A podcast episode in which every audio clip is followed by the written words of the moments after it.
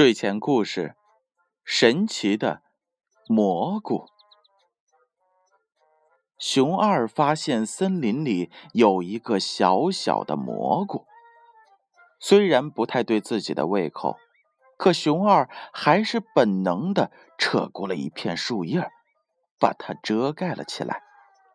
嘘，这事儿可千万不许对熊大说，因为熊大。已经出现了。嗯，熊二，你在干什么？哎哎哎，我我我我走累了，坐下来歇一会儿不行吗？熊二撅起了嘴说：“不对，你肯定有什么事瞒着我。”熊大说。熊大又四下里看了看。他还耸起鼻子闻了闻，熊二紧张的鼻尖上冒出了细密的汗珠，却不在乎的说：“哎呀，我我我我可什么都没闻到啊！我好像突然感冒了。”熊大郁闷的说：“好吧，既然你没事儿，那我就得去找吃的了。”刚下过一场雨，我最好能找到一朵胖嘟嘟的蘑菇。熊大向森林的深处走去，熊二在那蘑菇上又遮了一点草，因为他发现兔子阿三来了。他和阿三是最好的朋友，而蘑菇又是兔子的主食。怎么着，他也要邀请阿三共同分享的。可是蘑菇实在太小了，熊二郁闷的又折了一点草。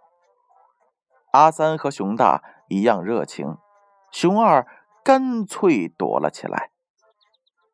兔子阿三在这儿停了下来，他用鼻子四下里嗅了又嗅，谢天谢地。他也是什么都没发现。这里只有好大的一堆草。要是平时啊，兔子也会邀请熊二来草堆这块玩。可是现在他的肚子比较饿，他想先找点吃的。熊二又在他的蘑菇上盖了更多的草。大象家的四姑娘来了，她也惊叹这里怎么会有这么大的一堆草呢？她甚至用鼻子卷起了一些草，塞到了自己的嘴里。嗯，味道还不错。可是这大象家的四姑娘也没能停留太久，更没有发现那朵肥美的蘑菇。现在。终于没有一个人经过这里了。熊二很高兴，他掀掉了那个草堆，这一下他可以美美的享用他的蘑菇了。他惊讶的发现，那朵蘑菇已经长得好大了。熊二，原来你在盖一个凉亭。熊大探出了头来。嗯，我还以为你生病了呢。你看，我把欢大夫都请来了。熊大的身后果然跟着一个老欢。熊二，原来你是在盖凉亭啊！阿三探出头来，我还以为你饿了呢。你看，我跟蜜蜂小姐讨了点蜂蜜。阿三的手里捧着一罐蜜。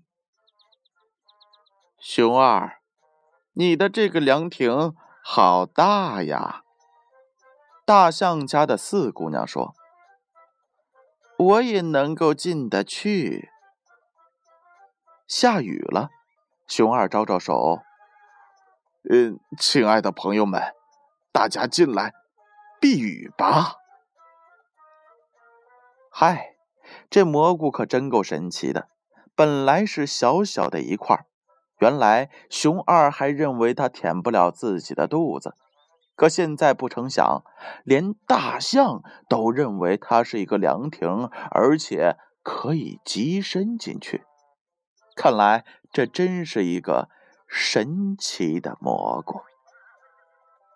小朋友们，你们喜欢这则故事吗？好了，接下来的时间，闭上眼睛，乖乖的睡觉吧。让我们明晚再见。